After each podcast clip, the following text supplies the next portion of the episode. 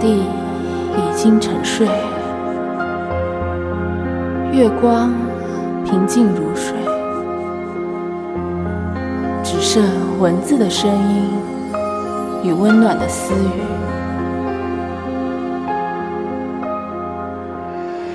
夜半时分，愿您好梦。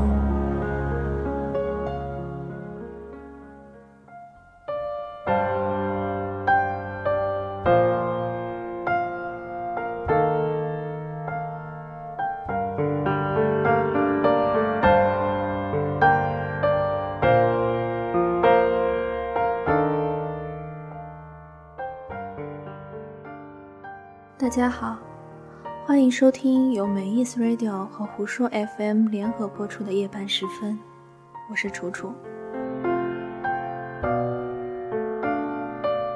今天的故事，如果不是因为特别想与大家分享，我想我也没有勇气再读一遍。希望今天能顺利的读完这篇文章吧。嗯，来自张佳佳的，请带一包葡萄干给我。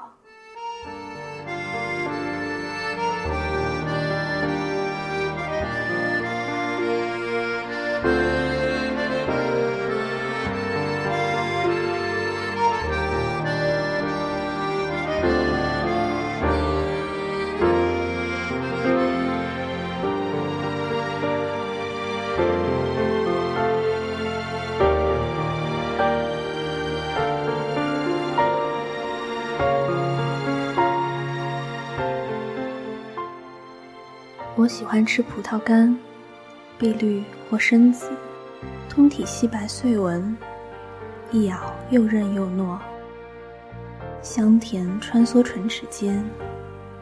最好吃的一包是小学四年级，由亲戚带来，她是我外公的妹妹，我得称呼她姑姥姥。长相已经记不清楚，但我记得这包葡萄干的口感。比之后吃过的都强。如果狠狠心奢侈点，三四颗丢进嘴里，幸福指数和一大勺冰西瓜并驾齐驱。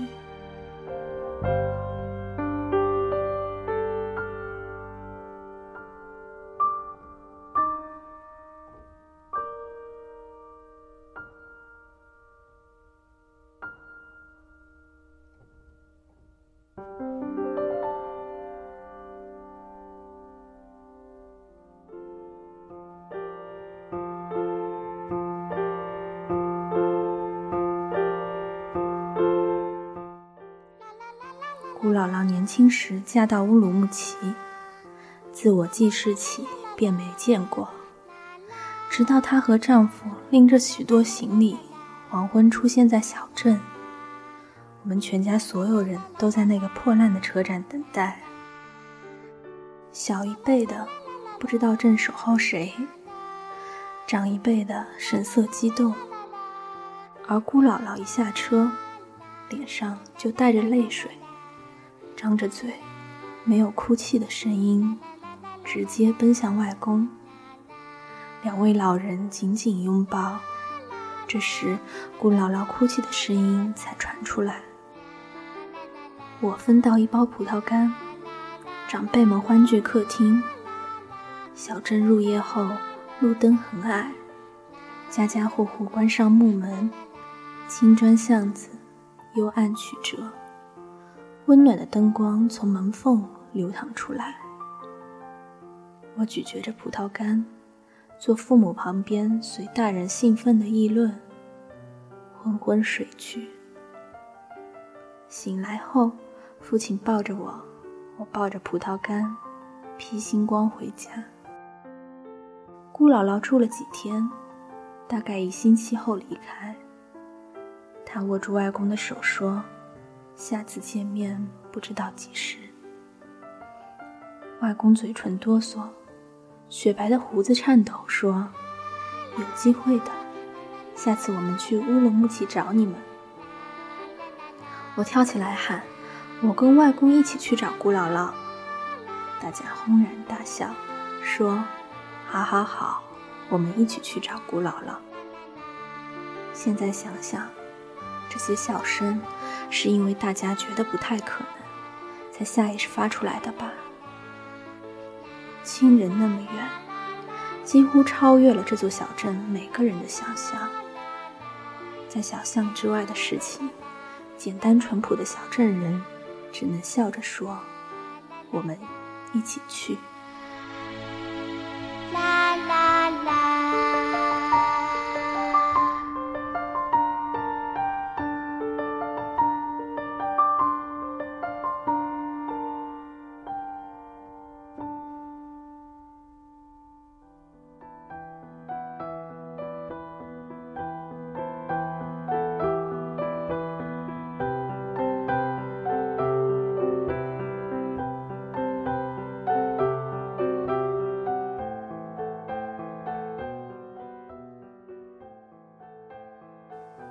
我长大的小镇，在苏北靠海的地方。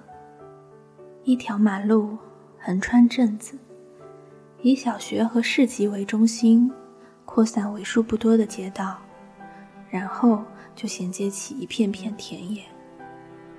记得田野的深处有条运河，我不知道它从哪里来，荡着波浪要去哪里。狭窄的小舟，陈旧的渔船。还有不那么大的货轮，似乎漂泊在童话里。甲板和船棚里居住我深深向往的水上人家。电线划分天空，麻雀扑棱棱飞过，全世界蓝得很清脆。每天放学后，要路过老街走回家。老街匍匐着一条细窄的河。沿岸是些带院子的住户。河堤起头打了口井，井边拴住一个披头散发的疯子，衣服破破烂烂，都看不出颜色，黑抹抹一团。据高年级混江湖的同学说，疯子几年前把儿子推落水中，清醒后一天到晚看守着井，不肯走开。结果他就越来越疯。镇里怕他闹事伤人，索性将他拴在那边。我跟高年级混江湖的同学产生友谊，是因为那包全镇最高级的葡萄干。它的袋子印着乌鲁木齐四个字，仿佛如今的手包印着 Prada，简直好比零食界飞来之客。每天掏一把。高年级同学，他们就让我追随身后，在校园横行霸道。一天，自以为隐隐成为领袖的我，丧心病狂用火柴去点前排女生的马尾辫，明明没烧到，依然被班主任留堂。回家没有人一起走，独自郁郁而行。走到老街。精神病依旧半躺在井边，我懒得理他，直接往前走。突然，他坐起来，转头冲着我招招手，我噌的汗毛倒竖。他不停招手，然后指指井里面。我忍不住一步步走过去，好奇的想看看。快走近了，邻居家和我一起长大的胖文冲来。手中举着棉花糖，疯狂地喊：“不要过去！”我没过去，被胖文拽住了。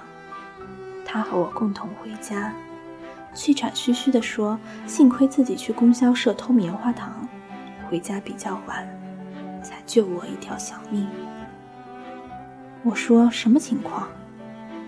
他神秘兮兮地告诉我：“老人说，那口是鬼井。”往里看，会看到死掉的人。你一看到鬼，他就会脱离这口井，而你代替他被井困住，直到下一个人来看你。我拍拍胸脯，心想：差点死在留我堂的班主任手中。胖文盯着我说：“还有葡萄干吗？”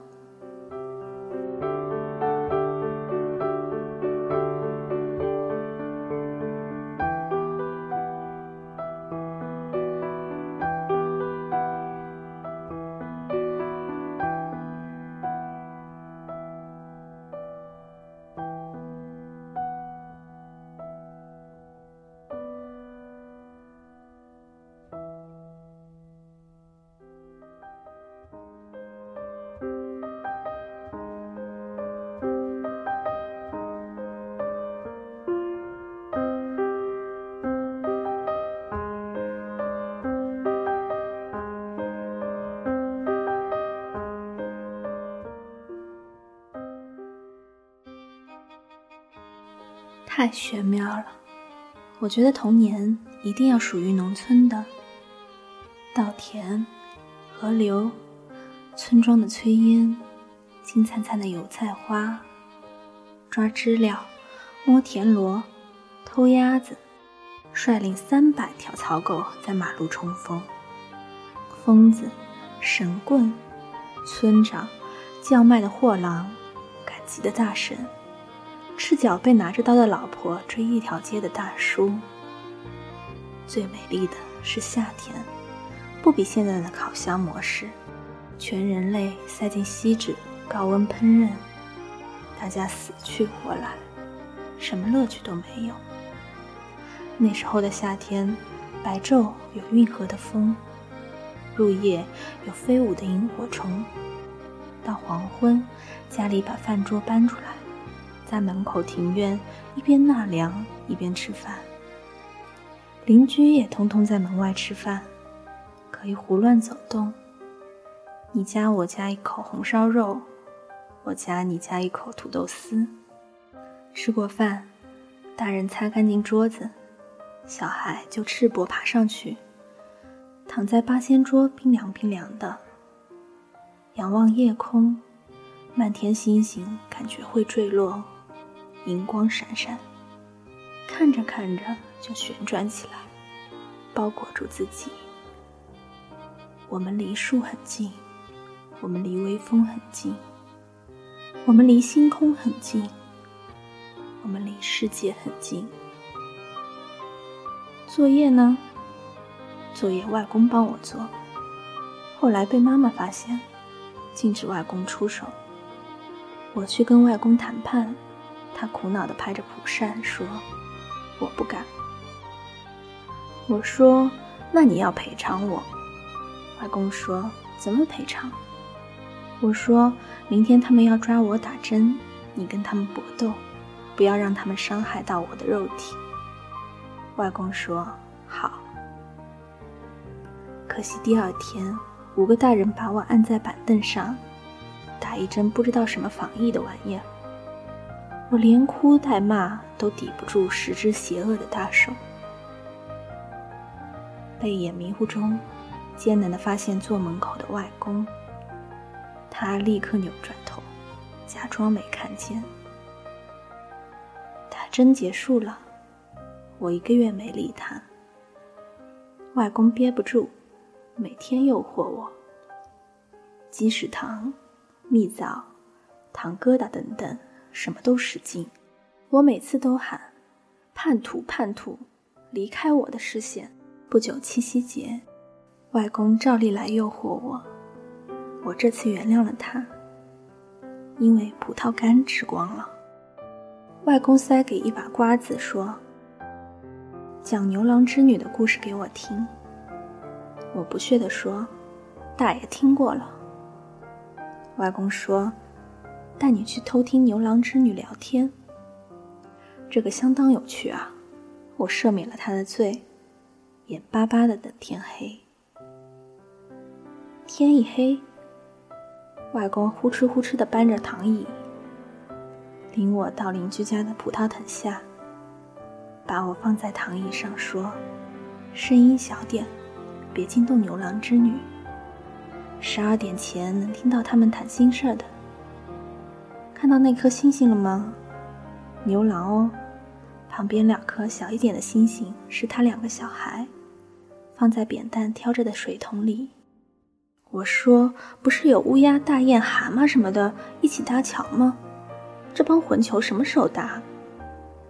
外公呆呆看着我说：“孙子呐，人家是喜鹊，桥一搭好，牛郎织女就可以见面啦。”结果我真的等到十二点，途中妈妈几次来揪我，我都喊：“你身为人民教师，居然干涉儿童探索大自然，居心何在？”妈妈呸我一口，继续揪我，我拼命吐口水，击退妈妈。可是夜深了，也没听到。外公说，可能牛郎织女被吵到了。我说：“那起飞要等到明年，外公说：“没关系，以后我帮你在下面偷听，一有声音就来喊你。”我沮丧的点头，突然问：“外公，姑姥姥还会带葡萄干来看我们吗？”外公一愣，手里咬着的蒲扇停下来，雪白的胡子上带着星光，说：“不会啦。”我说：“为什么？是葡萄干太贵，姑姥姥买不起了吗？”我给他钱，让他从乌鲁木齐替我买。外公说：“因为太远了。”我心灰意冷，行尸走肉一般回去睡觉。然而。没有等到第二年七夕，我就看见了姑姥。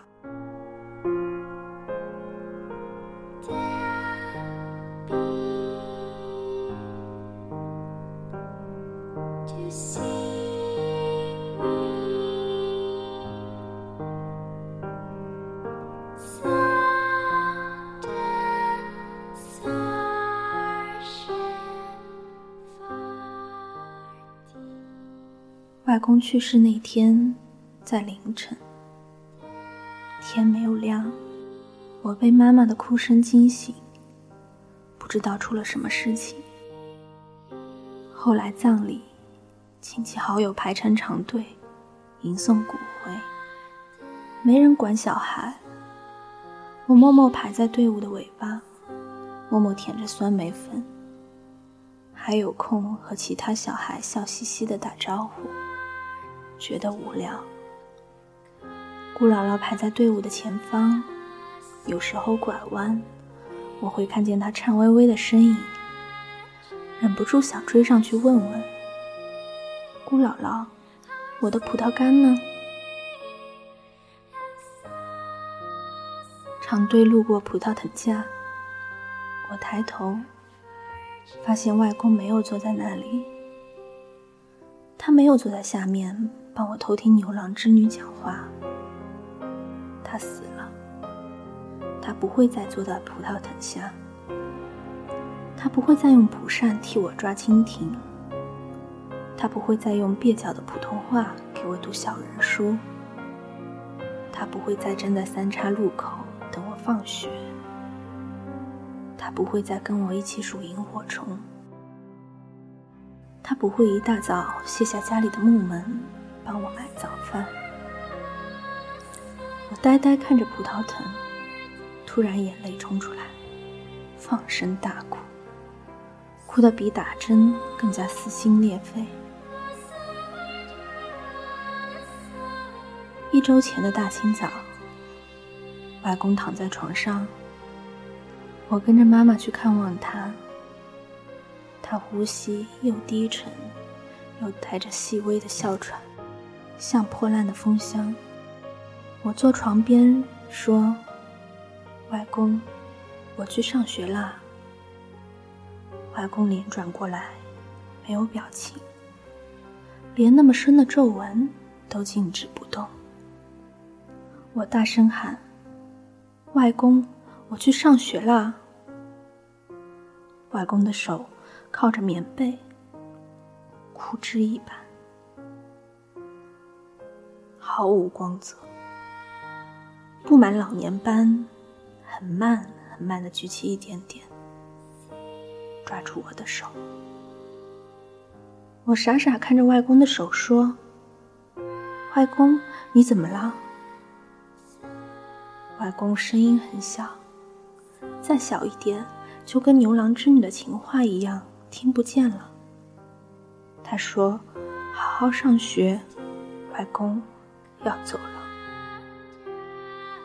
嗯，他说外公要走了，看不到你上大学了。我大声说：“上他妈的大学！”我回过头，看见站身后的妈妈，她脸上全是眼泪。我又把头低下来，看见外公的手抓着我的手，不情愿地说。好吧，上大学就上大学。一周后的下午，我跟着长长的队伍，落在最后面，放声大哭。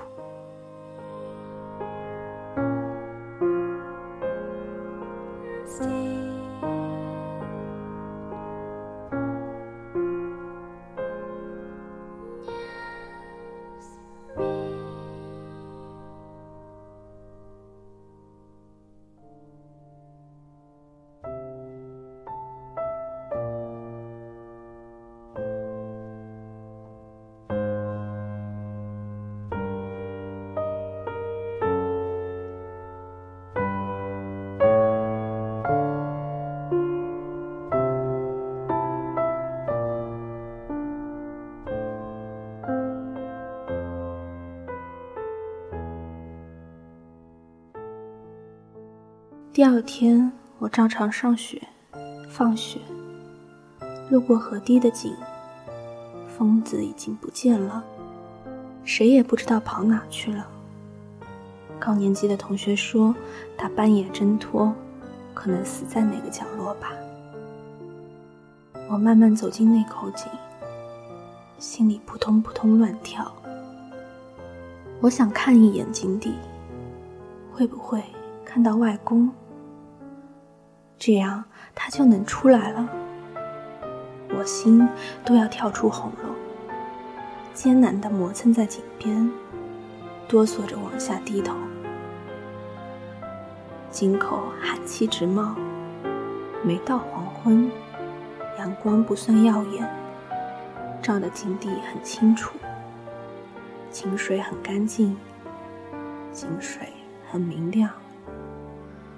我只看到了自己小小的脑袋，傻乎乎的倒映在水波里，都是骗人的。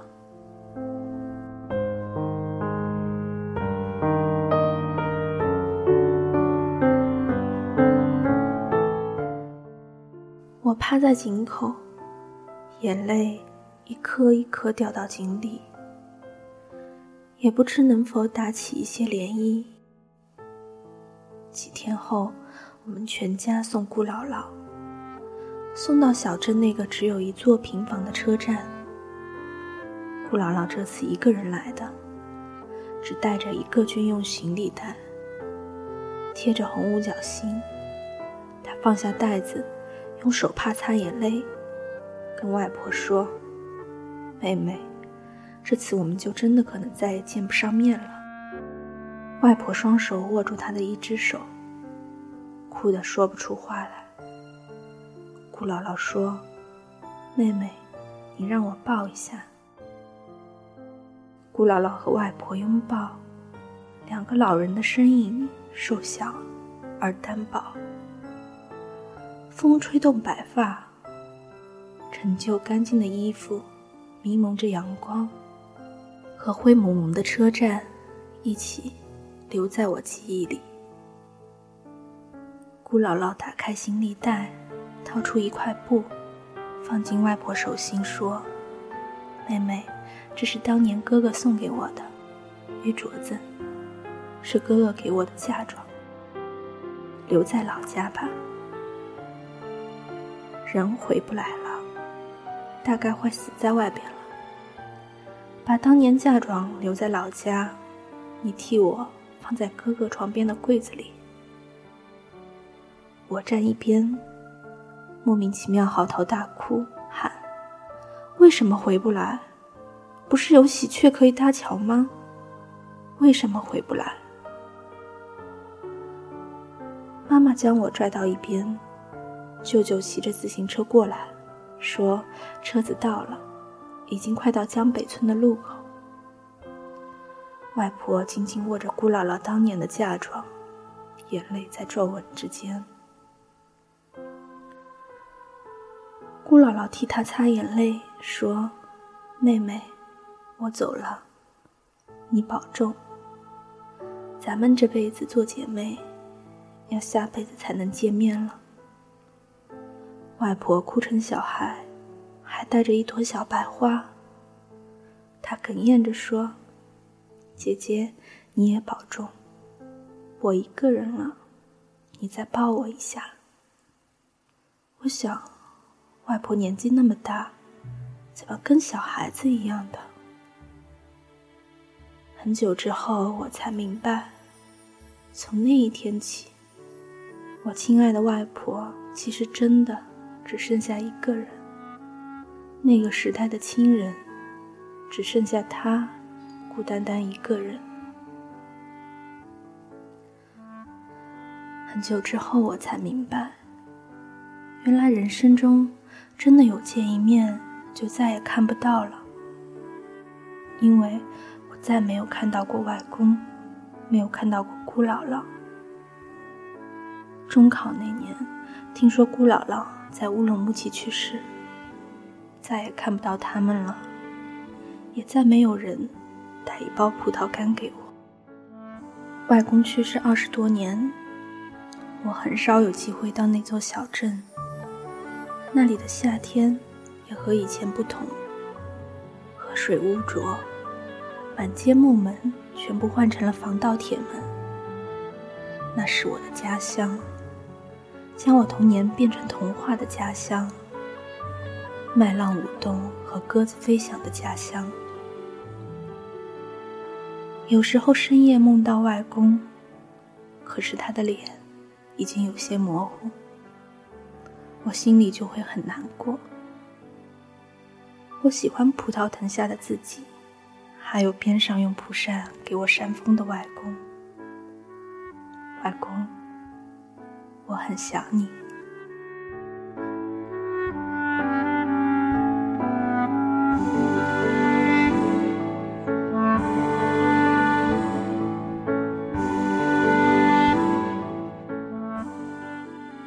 来自张佳佳的，请带一包葡萄干给我。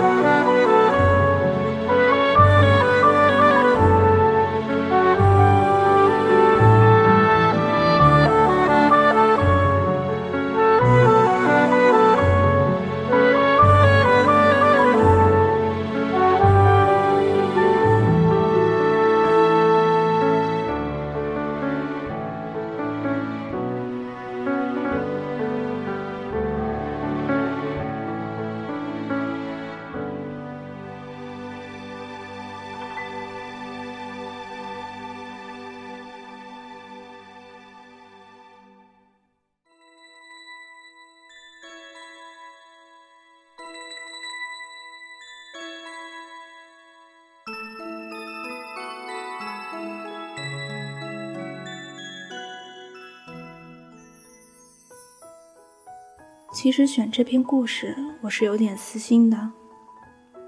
大半年前，我的外公过世，当时我身在国外，全家人隐瞒了我这个消息，我来不及见外公最后一面，更没有送走外公最后一程。这是我人生最大最大的遗憾。其实，无论亲人、情侣、夫妻、朋友。也许久别重逢，也许日夜陪伴，但都会有最后一面的。所以想念就是穿过时间去看你，就算你能感觉到，可是没有办法告诉我了。还是好好珍惜现在，珍惜身边人吧。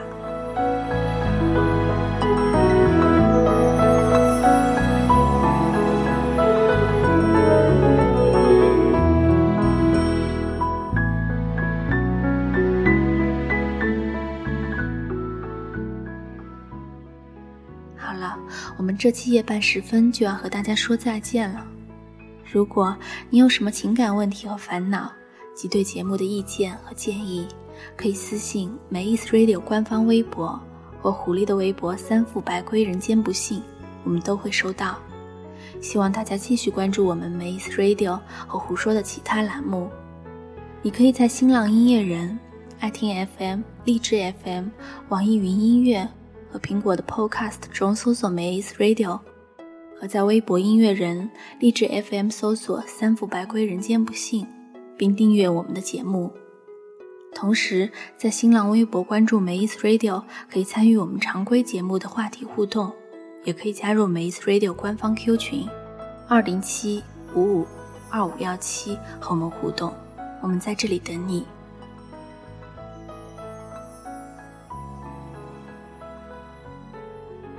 好了，夜半时分，愿您好梦。我是楚楚，下一期节目大家再见，晚安。